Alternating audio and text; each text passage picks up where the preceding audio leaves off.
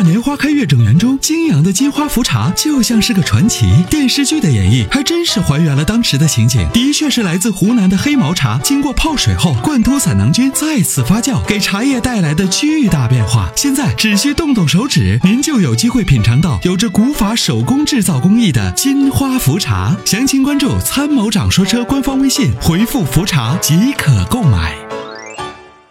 有请线上的下一位朋友，你好，你好，这位朋友，哎，哎，是我吗？是你，电话接到直播间了，嗯，哎，你好，参谋长石万杰，新年好，新年好，新年好新年好，新年好。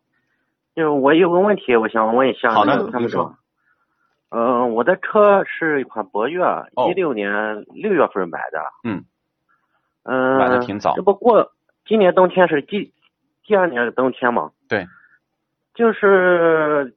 我的前轮左前轮跟右前轮在过空的时候，怎么老是底盘有吱嘎吱嘎的响声？嗯。呃，过沟的时候吱嘎吱嘎的响声，那么这个过沟的时候呢，这种响声呢，其实呃跟减震器跟弹簧有很大的关系。那你有没有去四 S 店进行这个检查呢？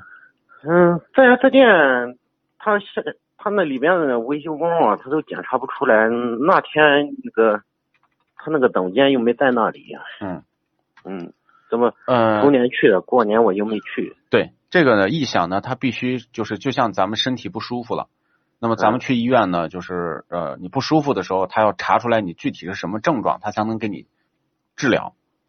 啊。那么如果说咱们是偶发的，那么在冬天呢，因为还要考虑到温度比较低。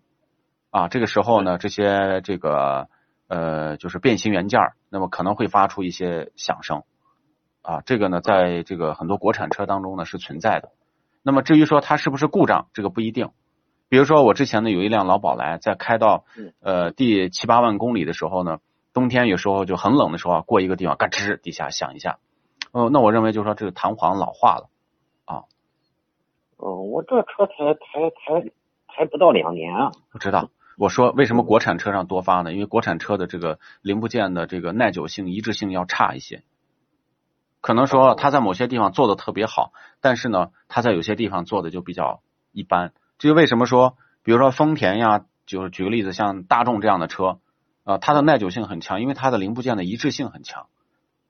比如设计寿命都是二十万公里，它就差不多都是在二十万公里左右才出现问题。它在做疲劳测试的时候，是经过大量的测试之后，它才装车的。但是国产车呢，有有比如说一个一个企业一年要推出七八款车，你看合资车什么时候一年推出过七八款车？它必须要做对啊，它要把大量的实验做完，然后呢，可能它这个实验要做两三年，要跑遍很多的试测试场。他最后呢，才验证出来这个产品才推出，一推出再卖个五六五六年七八年，但是国产车是年年改款，年年推新车，但是呢，它的这个实验是咱们消费者要给他做实验了，啊，没什么毛病是吧？没有大毛病，一般我的分析就是说，这种你也车热了就没有了，对吧？哎，车热有，车热也有，嗯，这过空或过减速带的时候啊。呃，车身扭曲的时候，那个前边那个左右悬挂好像发出那个吱嘎吱嘎的响。这个吱嘎吱嘎就跟弹簧的底座有关系，跟弹簧座有关系。嗯。啊，因为它那个地方就跟咱们坐沙发，那沙发那个弹簧刚坐上没声儿，对吧？坐上几年以后一坐，嘎吱嘎吱，就响一下，对吧？跟那床垫子都是一个道理。那就说到四 S 店，比如说抹点油，把那个地方呢再校正一下啊，但是不是很严重，不用特别担心。哦哦好，那谢谢你，参谋长。哎，对，还有一个事我问一下参谋长，就说卡罗拉双擎这个，它都是一点八的是吧？呃，对，都是一点八的，没错。嗯，这个车怎么样？这个车呢，就是典型的一个呃，就是就是走技术路线的车，因为虽然它不算新能源车，但是它每百公里的油耗都能控制在五升以下。呃，而且呢，动力平顺性很好。我觉得这套专利的技术呢，丰田呢其实已经发展了很多年，做的很成熟。它带给车主的好处就是，呃，动力比较好，油耗比较低，平顺性很好啊。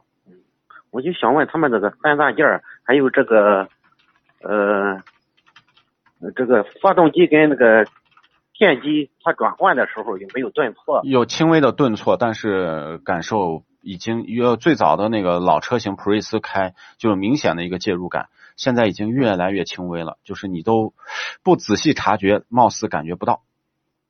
哦，这个车就说还是靠得住的哈。啊，是非常靠得住的车。哦，好，那谢谢啊。没事没事，也感谢您的参与。好，哎，好嘞，再见，拜拜，哎。